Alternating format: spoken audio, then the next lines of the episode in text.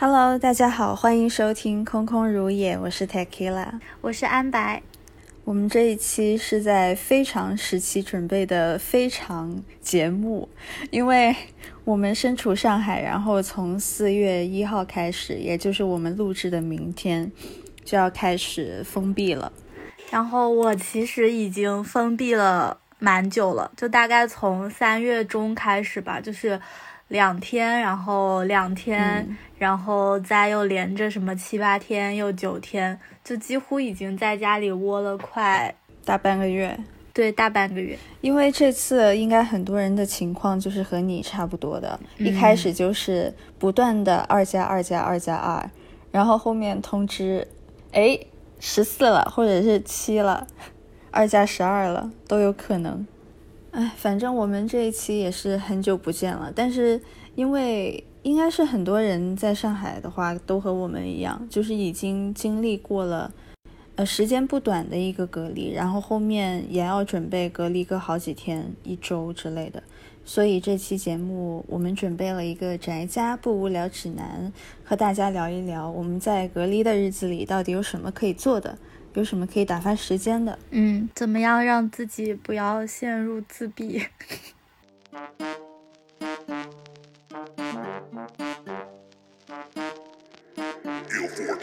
大家也都抢车，抢车，抢车，抢车，抢车，抢车，大家也都抢车，抢车，抢车，抢车，抢车，抢车，抢好嘛，做把事哦。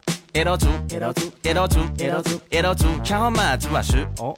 一道做，一道做，一道做，一道做，一道做，烦死他了。定好闹钟，爬起来抢菜，抢不到嘛，臭豆腐就没拉火酱菜。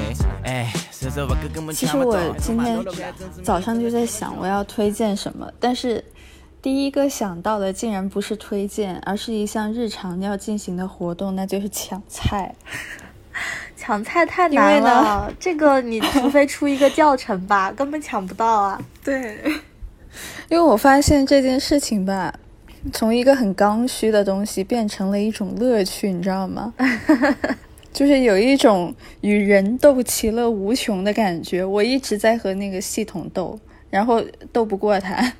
我就之前好像昨天还是前天吧，抢那个每日优先，他不是每天晚上十一点钟抢吗？然后十点五十八的时候，他的 app 就开始崩坏，就是不停的刷不出来，不停的 显示各种错误。像我早上是定了好几个闹钟，你有抢到吗？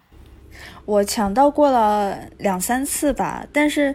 呃，怎么说呢？有时候抢到是这个缺那个缺，然后昨天是仅有一次抢到了我想要的东西的，然后今天早上还是依旧定了一个五点五十、五点五十五，就好几个闹钟，但是就是从那个结算页面吧，从六点按到六点半，就是结算不了，嗯，然后真的是心都凉了，要崩了。后面没有办法，就采用了最传统的方法，就是出门买菜去。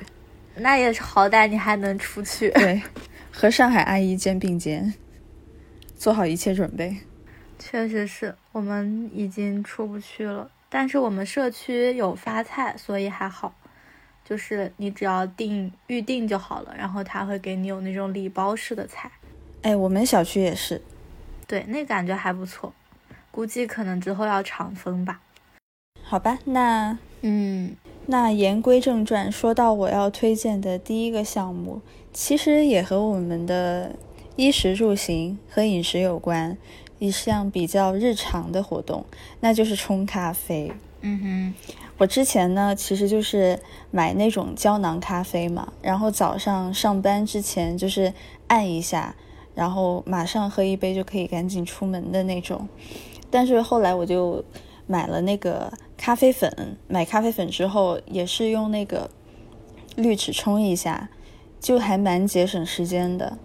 不过这次就是隔离之前，我就想，就既然已经要在家这么久了，然后又刚好有机会早上可以安安心心的吃个早餐，我就买了一套手冲器具，其实就是很基本的大家入门款。呃，Harry'o 的那个 V 六零，嗯，然后最难最烦的就是磨咖啡豆，就磨到那种手特别酸的程度。你买的是电动的吗？还是手动的？手动的，那确实是手酸。每一个人入门的时候，他都是先从手动开始的嘛。嗯，然后我就买了那个摇杆的，在那儿摇啊摇，摇的手都红了，但是就越摇越过瘾。感觉像是什么某种居家健身活动。手臂力量的健身，我觉得这个还蛮上瘾，也还蛮解压的。因为其实你啊磨着磨着的那个过程中，你就你就是忘记了很多事情，你把时间也延长了，你就可以说服自己安安心心吃一个好早餐，用个十几二十分钟的时间。而且呢，你如果是习惯了手磨咖啡，你就会开始就爱上选不一样的豆子。然后今天我就支了我的几个朋友出去给我买买一包咖啡豆回来，嗯，还蛮有乐趣的。这个听起来很不错。居家期间的咖啡需求还是由我的，由我的已年事已高的 胶囊咖啡机完成。哦那个不错。哎，前阵子上海，我不知道大家大家有没有听过看过那个热搜啊？就是好像是半个月前吧，上海不是有一些小区封了好一阵子，但是它中间要大概放个一天，让大家出去囤物资嘛。嗯，然后呢，有一个小区外面，路人就看到有一个女生边跑边喊：“我要买咖啡啊！” 你看过那个热搜我？看了那个热搜，我觉得还蛮有趣的。就不愧是上海吧？怎么说呢？但是我要声明一下，也不是上海的每一个人都这么有这么有爱咖啡的灵魂，是这样。仅当笑谈而已。对，那我就要紧接着给大家推荐一下跟咖啡相得益彰的居家健身活动，是你的椭圆仪还是跑步机？是我的帕梅拉老师。哦，I'm the cat with the bass and drum going around like bum bum bum.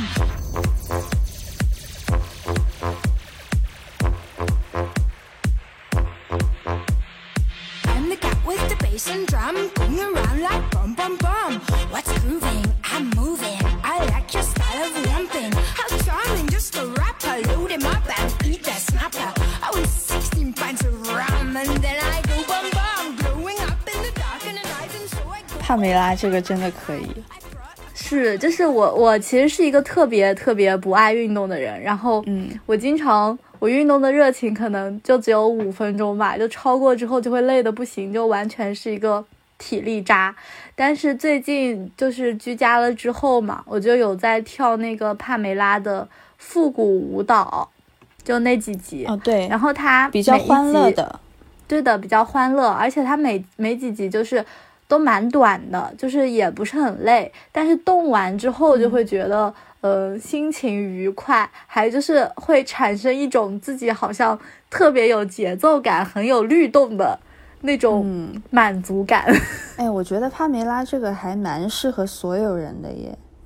是的，挺适合所有人的，因为它强度也不高，而且它就是不会像那种你去做什么核心训练啊，或者是嗯、呃一些那种枯燥的有氧一样那么无聊，就是还蛮快乐的，就跟跳那个 Just 嗯、Dance，、Just Dance 一样。对我刚想说，就是如果你没有 Switch，然后你现在买也来不及快递送了，你就跳帕梅拉吧，跟着帕姐准没错。是的，是是一样的，嗯 就只是少了个评分，哎，但，可以自己给自己评分。而且他的歌也很好听哦。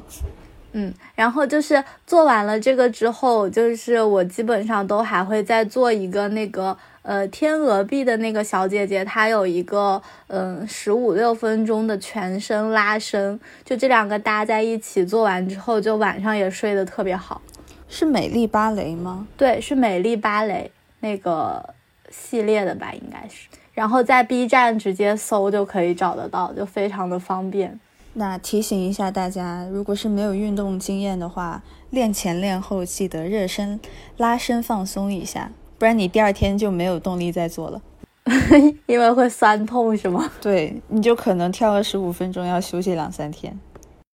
那我来说我的第二个推荐，我发现我第二个推荐可能不是适用于所有人，但是如果是，呃，家里本身有这个物件的人，可以不要再积灰了，那就是玩拼图。啊，拼图确实是很打发时间。对，而且就是你可以忘记很多事情，就沉浸在那个拼图的过程里面，可能两三个小时就过去了，也会达到一种心流的过程。嗯，这个跟我打游戏是一个效果。是的，我这两天居家在家老上分了。已经王者了是吗？还是打其他的？那那还没有，还没有，在打那个英雄联盟的手游。好了，不要给 A P A P P 做推广了，没有收费啊。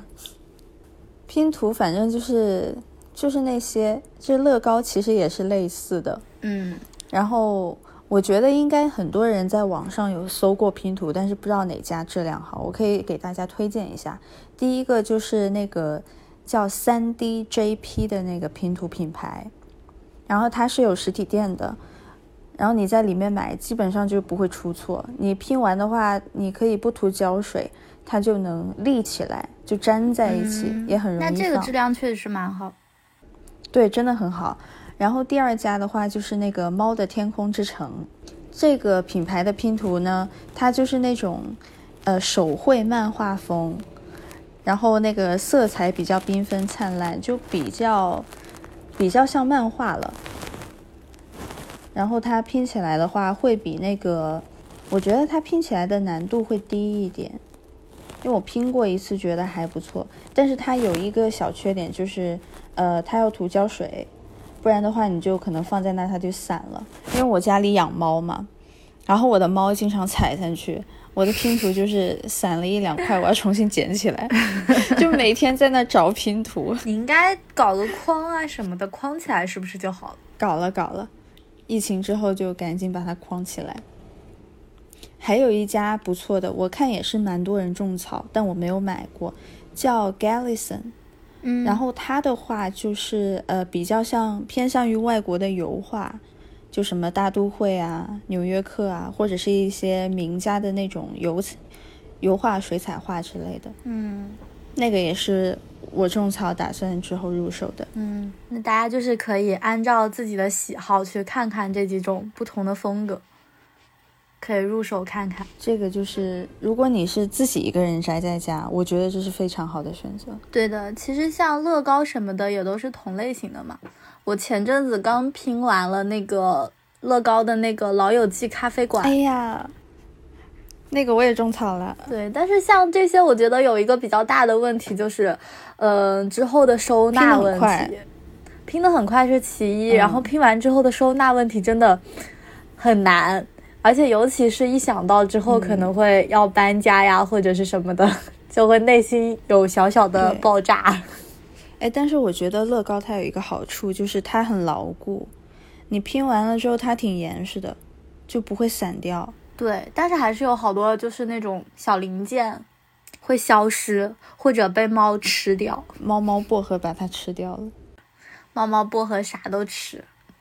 嗯，然后我想给大家推荐一套游记，因为就是疫情不是被隔离在家嘛，然后嗯，就算可能短暂的这种居家隔离结束了之后，其实在情况还不明朗的前提下，可能大家还是很难去嗯出去旅游呀或者是什么的，而且尤其是我觉得近两年。应该很少人有机会可以去出国旅游了吧？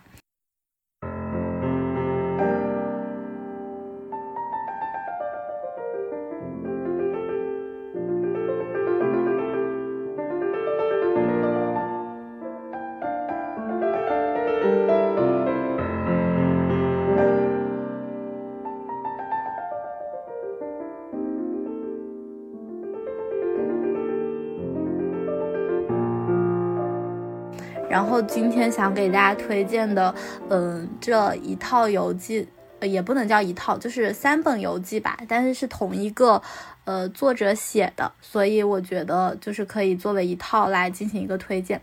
然后这个作者呢叫刘子超，然后他就是，嗯、之前是做过记者，然后也做过教授，然后嗯、现在应该是属于作家吧。然后他这三本游记，第一本是午夜降临前抵达，是嗯讲的是欧洲的，就是欧洲的游记。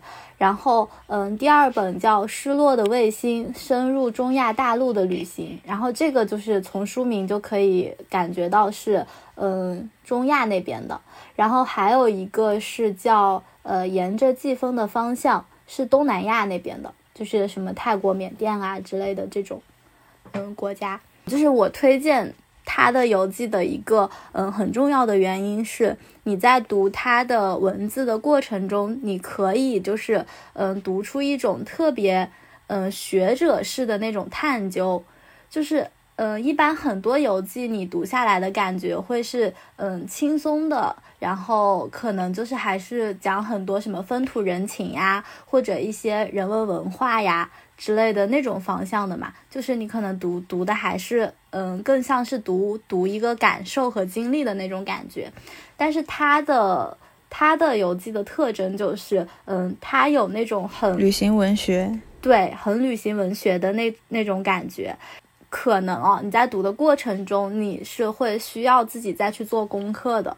就比如说他提到的，呃，某一段呃历史啊，或者是什么的，那个可能是你所不知道的。那你再去读这个东西的时候，你会稍微有一些不理解。然后我的建议是可以就是自己再额外的去做一些发散阅读，这样的话读下来的感觉会更立体一点。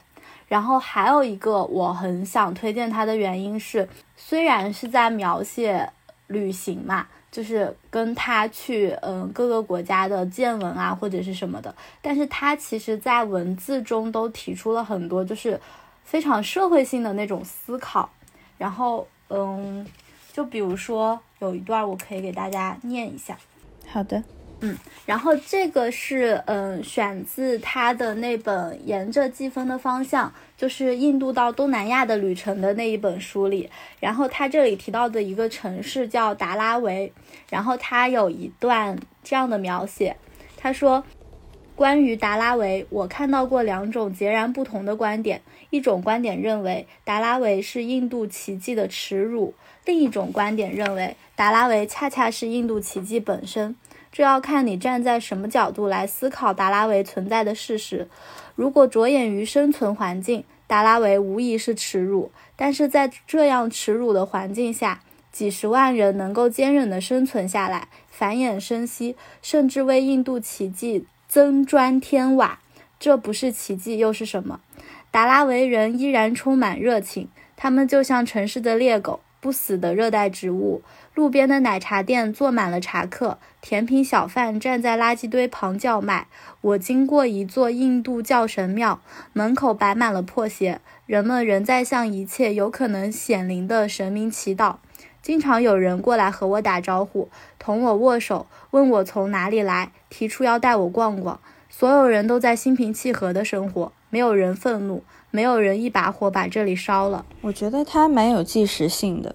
他其实你这么说，我觉得还蛮符合他就是原来记者的身份的，就是他会用一种观察，然后第三视角，就是你看，因为很多人的游记他是写自己的抒发自己的经历嘛，但其实他可能写的时候就会有一种呃求证式的那种观点，就是他不会把自己所想所见，然后就。马上传达给你，他应该也是经过自己考证，然后传达给你的。所以我觉得就是还挺适合在，嗯，就是长时间的在家这种静下心来去阅读的。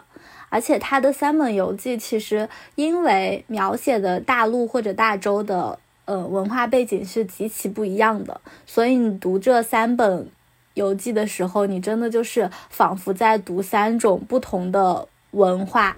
游遍了全世界。那希望大家可以通过这他的游记的系列，去多看看不一样的地方。毕竟短期内也很难说亲身去经历了。就是我，我觉得我是抱着一种嗯吃不到猪肉就看看猪跑的心态，最近大量的读了很多游记，然后我其实还读了那个，嗯，新野道夫的哦几本，然后新野道夫。对，新野道夫他是一个有名的摄影师嘛，然后他的那个游记的角度就是其实跟刘子超是截然不同的，但是这里就不做过多的推荐了，就是他的那个，嗯，他的讲述，我觉得大家可以自己去读去感受一下，如果感兴趣的话。然后他的，嗯，像那个《森林冰河雨金》嘛，就是里面有大量他在阿拉斯加的摄影作品，然后大家感兴趣的话可以去看看。非常种草。而且星野道夫之前就也听过别人说过，嗯，哎，如果大家其实现在买不到纸质书，然后在家里就是可以通过正版的形式去下载一些电子本，有的前提化了。而且包括现在就是微信读书啊这种 app 都蛮方便的，他们有很多出版书可以直接看。那我紧接着你的推荐，嗯哼，刚刚说到就是书籍类，我有一个影像和一本书籍也是可以推荐给大家。影像的话，就是大家反正马上下载一下就可以看到了。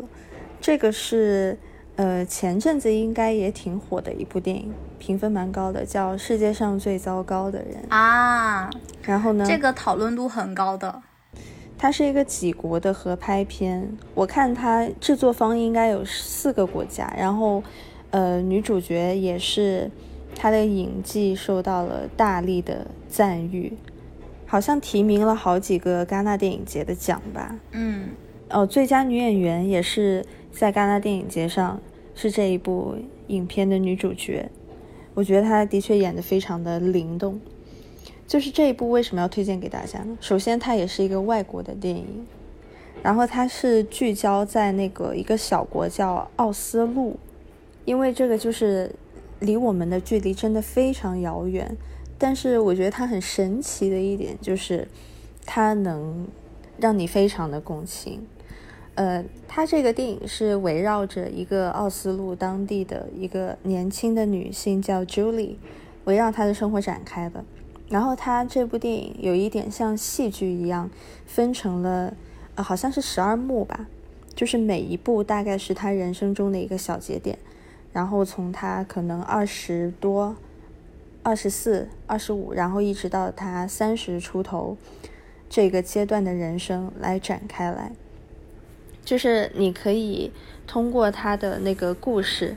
因为她本身是一个很灵、很聪明伶俐的一个有天赋的一个女生，她之前学过医学，然后学过摄影，但是呢，她这个人的性格就是非常摇摆不定，爱好也非常广泛，所以在她的人生抉择当中，她不会去做一些为了自己利益最大化而那种比较正确的带双引号的选择，而是一直非常随着心意走，所以。他在工作和感情的这些抉择上，他都会有一种似满足非满足，就是看到了锅里的，看看着碗里的，想要锅里的那种感觉。嗯，这么形容不知道对不对？反正他就是一个非常缺乏安全感和怎么说呢，一定自信感的人。你可以跟着他的脚步走，然后看到他在。爱情事业上的不同的抉择，是丧丧的风格吗？就我觉得北欧的电影都有一种丧丧的风格，他没有那种很传统的丧丧的风格，因为我觉得他这种一幕一幕这种戏剧性，反而是给了他一点嗯哼喜剧元素。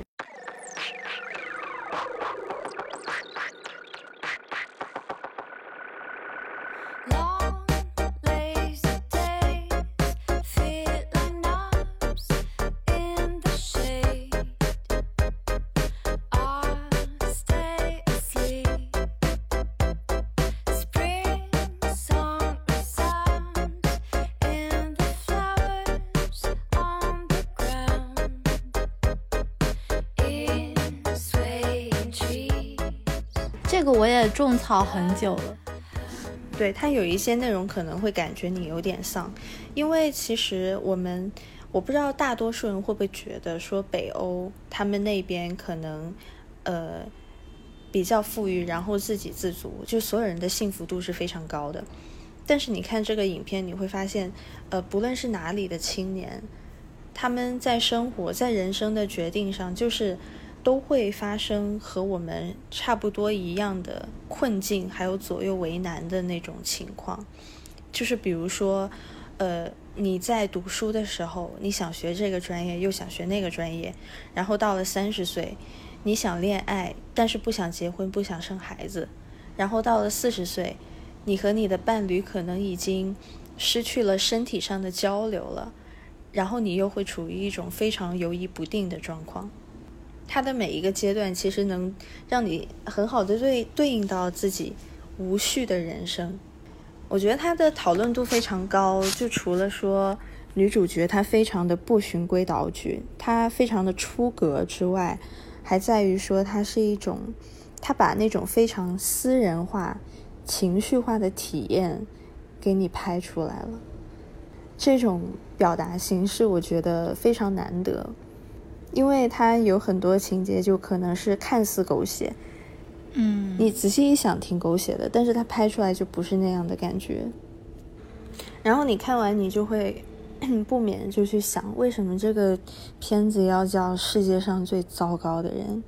因为他做的一些决定和选择的确蛮糟糕的，就是不论是对自己还是说对他人的伤害，而且就是抛去女主角她这个演员吧，她本身浑身的气质散发着光芒，但是你又会觉得她是一个非常平庸的人，可能生活中这样的这样的人大有人在啊，就是嗯有一点灵气，但是又天赋不足，然后有一点专业，但是又能力不够。特别特别多这样的人，所以你非常能体会。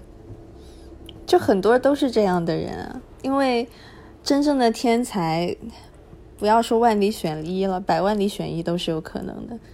但我觉得看完这部电影反而会让你觉得没那么焦虑吧，就是这是每个人必经的过程，不是说不是说就所有人都会这么顺利。就是你觉得他看完有让你嗯变得正向的一个这样的。感觉吗？明明他的名字叫世界上最糟糕的人。哎，我觉得不是正向哎，而是我觉得他把，呃，我们现在存在的很多现实正常化了。嗯，就是让你去意识到，其实，呃，你也是普通人，然后大家都是普通人，你你面临的困境是所有人都面临或者面临过的。对，就是你就不会再因此而过分焦虑了。就是你想成为你人生的主角。你花了很多精力要成为自己人生的主角，但是虽然这是你的人生，你却不一定能成为主角。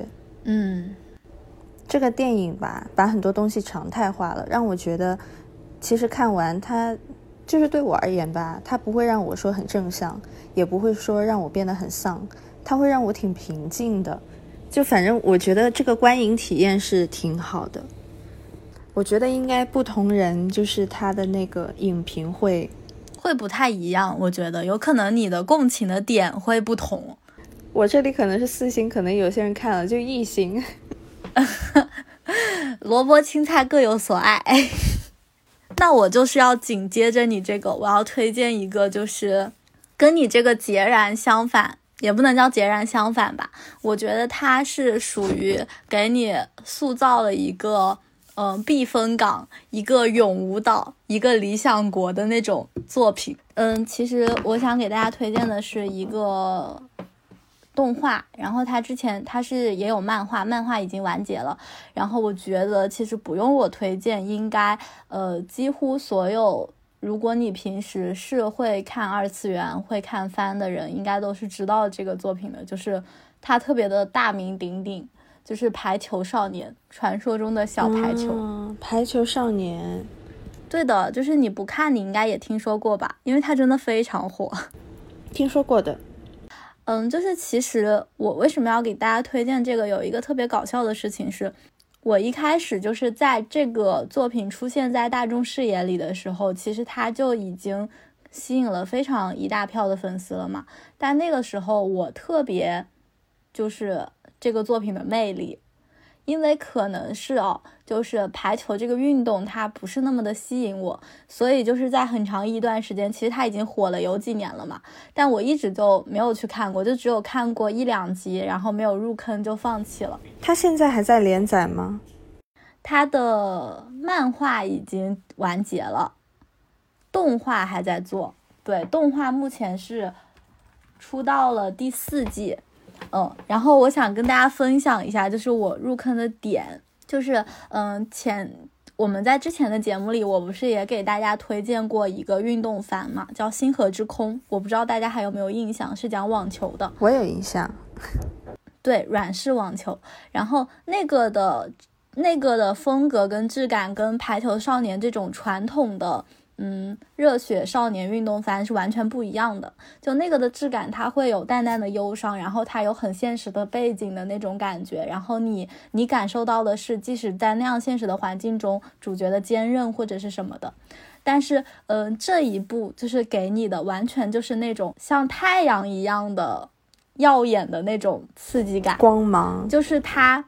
对的，就是那种光芒，就是它有那种传统呃热血少年漫的底色，就是它一定有那种呃不畏惧失败的精神，它一定是呃永远都往前冲的，它一定是告诉你所有的事情都有可能的。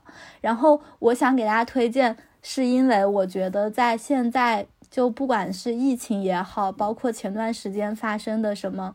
战争啊，然后嗯，飞机失事啊，就是在那么多那么多让你觉得自己很渺小、很无能为力的大事件底下，我觉得人们很需要这种纯正能量的东西，去告诉你，嗯，一切都是有可能的，你不要放弃任何的希望。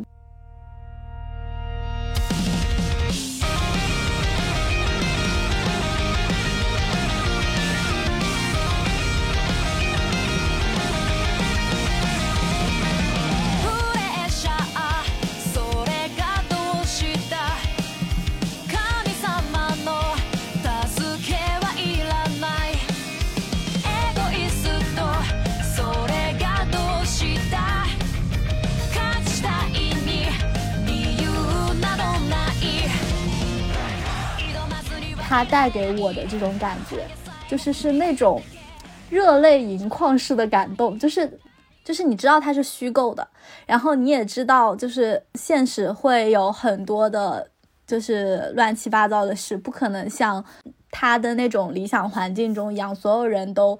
都很爱排球，然后或者是在为了同一个目标去努力向前冲的那种状态。但是你越是在现在我们身处的这个现实环境中，你就越容易被那样纯粹的东西所打动。而且我觉得，对的，就是它可以支撑你去挺过你现实生活中的一些困难，就是会让你有底气，觉得。嗯，这一些都是会过去的，所以我就是很想给大家安利小排球。我觉得听上去很像我小时候看《灌篮高手》的那种感觉，我不知道是不是同一种那个热血的能量，因为我当时看也是觉得，对，也是觉得充满了可能性和希望，就是你看完真的会心存感动，就是是那种很纯粹的感动。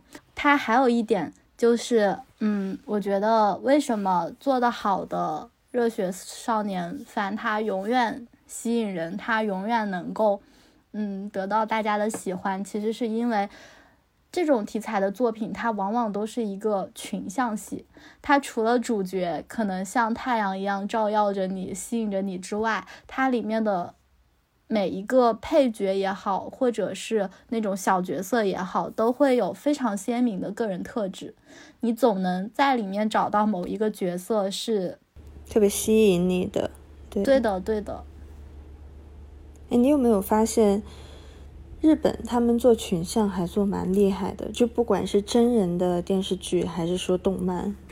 哎，不过我有一个疑问，它是那种很纯运动的那种。纯运动流的那种，还是说它有一点就是，呃，结合了运动，还有每一个人的生活啊、成长的那一种啊？它还是比较纯运动流，就是大家的成长可能是在比赛中去成长的，但是会嗯有一些生活的描写，就是嗯去塑造你这个人的立体的形象。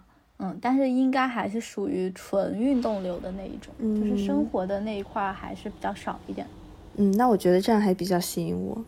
嗯，你可以去看，就是我我就是在居家开始的这这两周吧，我已经就是刷完了，嗯四，因为它动画出到第四季嘛，然后我刷完了四季的动画，然后 现在已经开始看漫画了。你是熬夜在看吗？没有熬夜，就是它，嗯，因为动漫不是单集都比较短嘛，只有二十几分钟，嗯嗯，你看起来就还挺快的。嗯，而且就是一边看一边就是看到有一些情节就就想哭，然后有一些就是在内心为他加油，要赢。哦，我懂，我懂，我真的是以前看《灌篮高手》也这样。对的，就是这个应该是属于同一个题材的。看到他们打比赛的时候，是真实的会哭会呐喊，在家里盯着那个电视。我小时候真的是对。哦，而且说到这个，就是嗯，我不得不再提一嘴，就是嗯，我觉得嗯，其实很多就是日本动漫里面主角都会有主角光环嘛。就拿同类型的对，同类型就是同样是运动题材的，比如说网球王子啊什么的，就你会发现里面的主角就跟开了挂一样，就是有的时候他就太虚假了，就是他的奋斗跟努力让你觉得他是因为有了主角光环才能够成功的。但是小排球就是在这一点上做的特别好，就是他没有这种超人式的虚假感。嗯，他是个人，对，你会觉得他是个人，你会觉得他是因为他的努力，他才能够做到这样。然后你会知道，对，天才也是有缺陷的，就是类似种种的，就是一种群像的感觉。我觉得大家很值得去看一下。但应该大部分我觉得对二次元感兴趣的人都看过了，所以也可能不需要我的推荐。那我觉得像我这种还没有看过的，可以一下子满足，因为你不是说出了四季吗？对的，对，就不用忍受那个追番的痛苦。嗯哼，那我来进行下一个推荐吧。嗯哼，我是觉得在居家的时候，其实除了工作之外啊。有很多时间我们是可以利用起来的，然后在家里其实很适合进行一些严肃阅读，嗯，就是平常可能没有机会，然后没有心情去做的。我前阵子就是刚开了一本，然后读了一半吧，觉得很想推荐给大家，是刘擎写的，叫《西方现代思想讲义》，因为呃对。其实相信大家通过就可能原本不认识他的人，通过综艺也知道刘擎，他是一个，对他是一个大学的教授，然后他有一个嗯很出色的特征，就是他能把非常深奥、非常严肃的东西用浅而易见，然后简明扼要的表达形式来跟你进行一种观念上的沟通。然后这一本《西方现代思想讲义》呢，它是，呃，就是书，就是内容如书名，它是讲西方现代它的不同思想思潮是怎么样，呃，带领它的历史走到今天这一步的。就是因为我们以前上学也可能学过，就是行动决定意识嘛，物质决定意识，但是意识又会反作于反作用于那个物质。它其实就是根据这个比较基础的呃定论，来详细的描写了不同的思潮。就比如说，呃，二战的时候法西斯的思潮，然后文艺复兴的时候理性的思潮。为什么这些思潮我们到现在还在探索，还在学习？那就是因为这些思潮比我们在历史课上学到的还要丰富的非常多。而且它就是一步一步的让西方现代的文明和政治走到了现在这种情况。因为最近，呃，大家看新闻可能会了解到，就是发生的事情非常的多，国际上社会的新闻还有动向，然后世界上发生了很大的，呃，局势上的还有国家关系之间的改变。嗯。我觉得，呃，一方面可能是要看一下他们的历史，另一方面就可以从他们不同国家的意识观念来理解他们为什么会走到今天这一步。嗯不同国家为什么会有交战？这其实不关乎于利益的一些争夺，还有着不同思想文化的一些冲锋。嗯我觉得这本书有一个特别好的点，是我想推荐给大家的，就是它在每一个小节最后呢，它会有一个思考题。嗯比如说，呃，它有一章是写到了公共知识分子，呃，法国的萨特还有波伏娃，因为他们两个是 一生的伴侣嘛。然后他在这个小节里面不仅写了萨特的，呃，存在主义，不仅写了波伏娃的女权的意识，他还探索他们两个人之间的关系。他们之间的关系就是他们一辈子都是用一种 open relationship 的方式存在的，就是他们是呃彼此永远的伴侣，但是他们中间是可以接受不少的人来来往往。嗯然后刘擎他就出了一道思考题，他说大家会怎么看待萨特和波伏娃之间的奇特的爱情契约？你是支持还是反对？他在每一个小节里面留的这些比较简单的思考题，你可以用很多时间，嗯，来思考自自己的看法，我觉得还蛮有趣的。嗯，就有一点那种做策略游戏的感觉。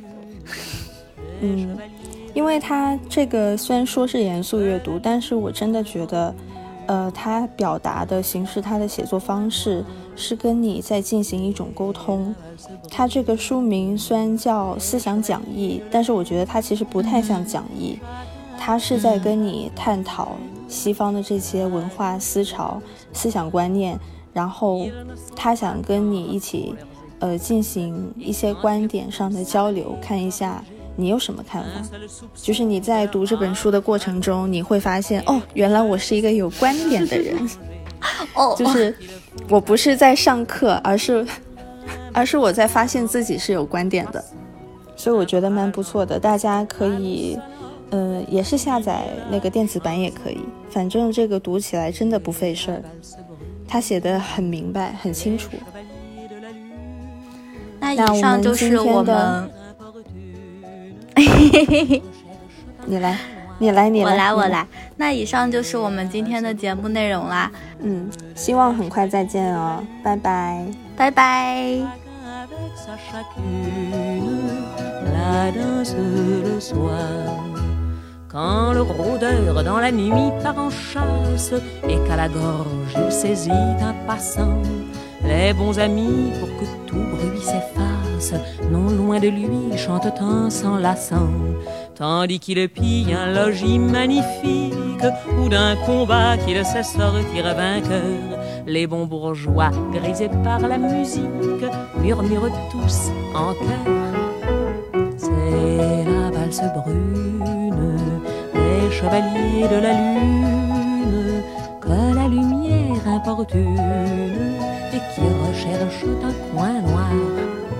C'est la valse brune des chevaliers de la lune, chacun avec sa chacune, la danse le soir.